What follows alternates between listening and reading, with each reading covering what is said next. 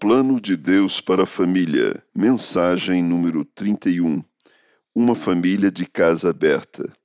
Saudai Priscila e Áquila, saudai igualmente a igreja que se reúne na casa deles. Romanos capítulo 16, versos de 3 a 5.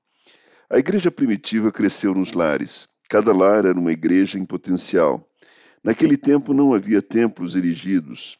Priscila e Áquila foram um casal muito distinto e poderosamente usado por Deus nos primórdios da igreja primitiva.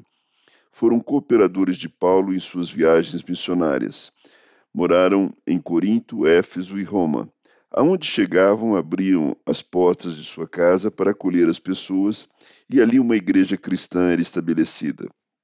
Embora fossem fazedores de tendas, tinham como missão principal da vida pregar o Evangelho e abrir as portas de sua casa para abrigar a Igreja de Deus.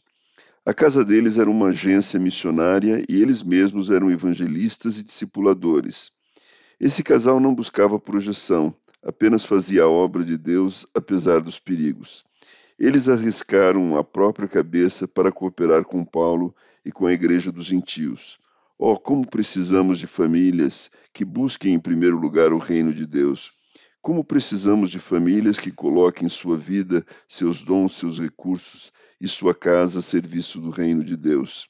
Como precisamos ver igrejas sendo estabelecidas nos lares, que a nossa casa seja um santuário de adoração, que o nosso lar seja uma casa de oração, um templo de adoração, um lugar de portas abertas para a pregação do Evangelho.